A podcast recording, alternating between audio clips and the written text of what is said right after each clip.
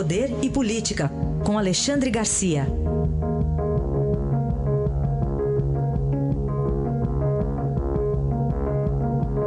Alexandre, bom dia. Bom dia, Raíssa. Bom dia, Carolina. Bom dia.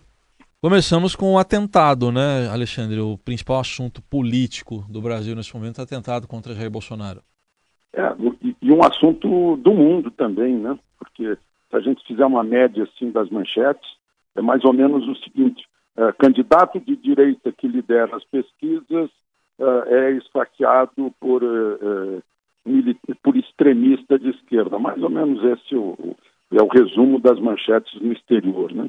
uma, abala bastante, porque na véspera, né, um dia antes, recebe-se o Ibope mostrando que Bolsonaro lidera com quase o dobro de quem vem em segundo lugar. E no dia seguinte é o dia da pátria, o dia máximo do país, né?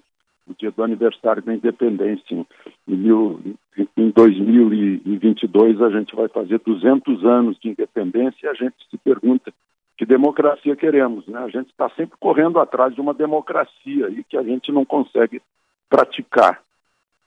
É, é, a primeira vez que eu vejo isso, eu vou fazer 78 anos, é a primeira vez que eu vejo essa violência numa, numa eleição presidencial, primeira vez que, que isso acontece. Né? Eu vi o, o vídeo que o Magno Malta, senador Magno Malta, gravou com a, vítima na cama, na UTI, né?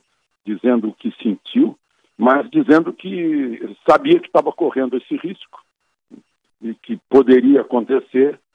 E, enfim, parece que está levando corajosamente a algo, uma situação que é muito perigosa, né? Porque houve contaminação da cavidade abdominal, não se sabe ainda, estava eh, se avaliando de madrugada, não sei se teve algum foco de infecção por causa das bactérias das fezes. Né?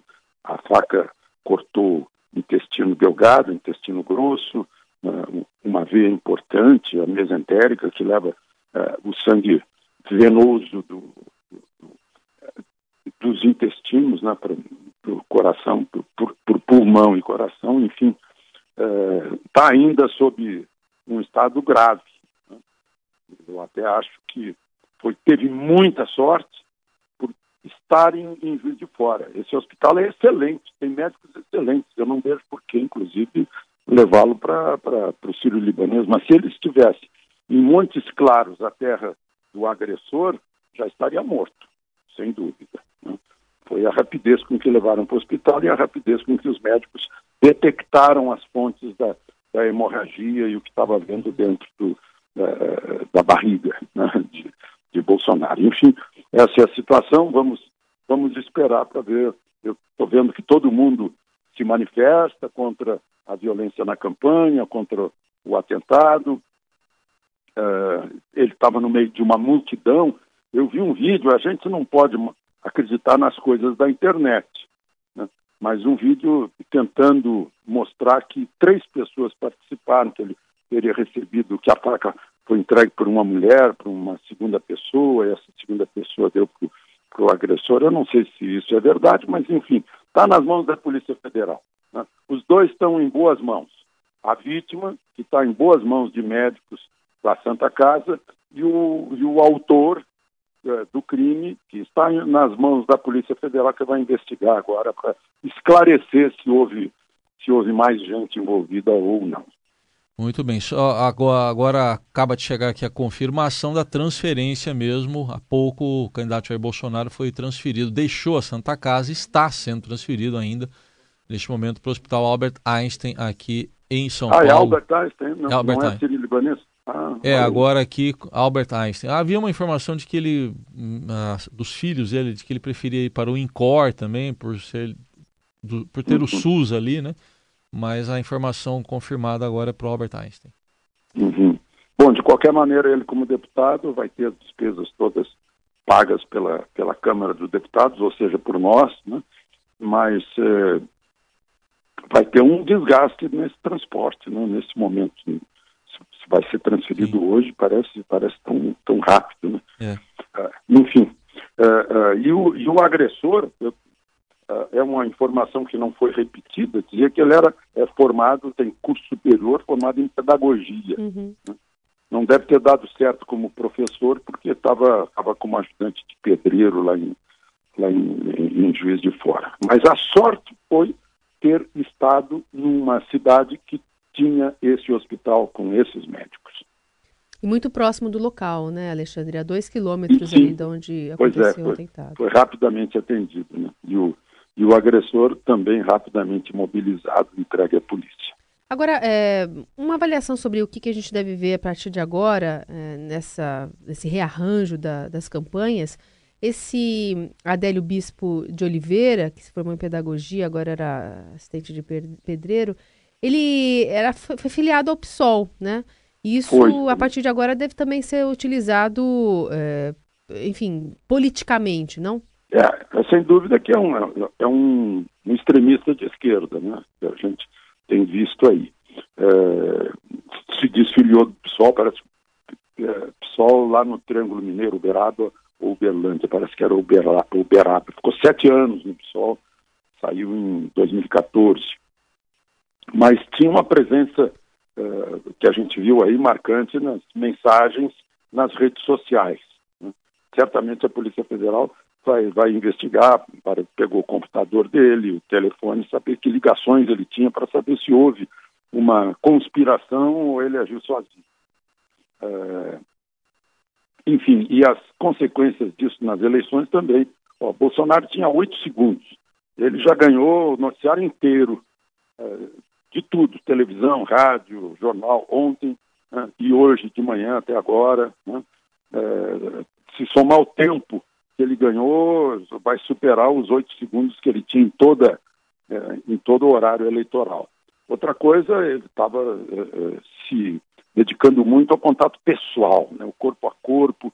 Foi uma multidão que os meus colegas nunca tinham visto igual a, na Ceilândia, aqui, que é, que é a cidade, a maior cidade do Distrito Federal, e agora lá em Juiz de Fora a gente vê também que é uma multidão, onde quer que vá, reúne multidões, jovens, principalmente jovens e em geral homens, né? E, e, não vai ter mais esse contato, pelo menos aí por uns 10 dias, se tudo correr bem para a saúde dele. Vai ficar fora desse contato, mas vai se manter na rede social, fez um, fez um Magno Malta conseguiu uma declaração uh, uh, muito importante, né, em termos eleitorais, que eu digo, e aí vem, vem a pergunta, né, uh, Brasil, preza muito vítimas, né? uh, ficou chocado com isso, e aí vem a pergunta, né? que não tem resposta ainda. Foi uma facada de quantos milhões de votos? Muito bem. Alexandre, para a gente completar, é, estamos falando do candidato no hospital e, e, o candidato, o que tenta ser candidato, preso, mas sofreu mais um pois é. revés. É. é. um no hospital e o outro na cadeia. É. Né? os, digamos, os dois extremos dessa, dessa briga eleitoral de hoje no Brasil. Né?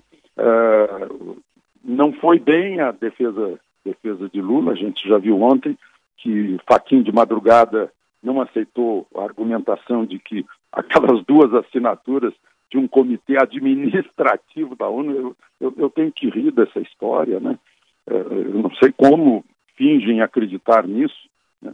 É, nem Faquim, que, que deu um voto favorável lá no, no Tribunal Superior Eleitoral, acreditou que isso pudesse, por exemplo, é, sobrestar, né, adiar a aplicação da pena é, lá pelo Tribunal Regional Federal de Porto Alegre, no que diz respeito ao, ao triplex de Guarujá. E depois o decano pegou a mesma coisa, sob o mesmo argumento do tal comitê da ONU, e, e tampouco deu a liminar que eles queriam. Né? É, então, o tempo vai se esgotando.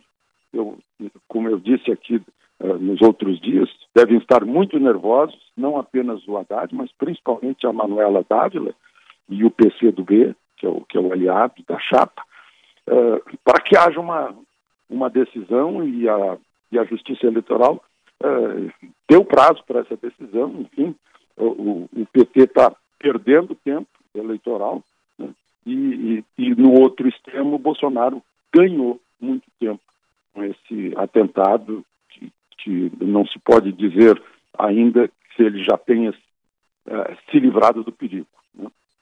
corre risco de infecção. Enfim, é isso. Nesses dias tão simbólicos, né, que a gente está falando nisso no dia da pátria, no dia do aniversário da independência, no dia em que é, Pedro, o príncipe, subiu de Santos para São Paulo, montado numa mula, porque né, de cavalo, do cavalo do Pedro Américo ele não subiria a serra, e recebeu cartas da mulher dele, a princesa Leopoldina, e do, do grande José Bonifácio de Andrade e Silva, dizendo: olha, vem soldados aí de Portugal para submeter a rebelião pela independência lá na Bahia, que começou em fevereiro, depois que Pedro, em janeiro, disse que iria ficar no Brasil e que não ia atender às cortes.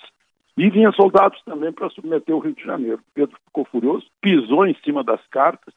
Né?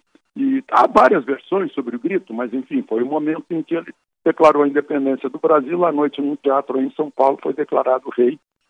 Isso está fazendo aí, em 2022, como eu disse, vai ser o nosso bicentenário da independência. Tomara que até lá a gente esteja mais normalizado.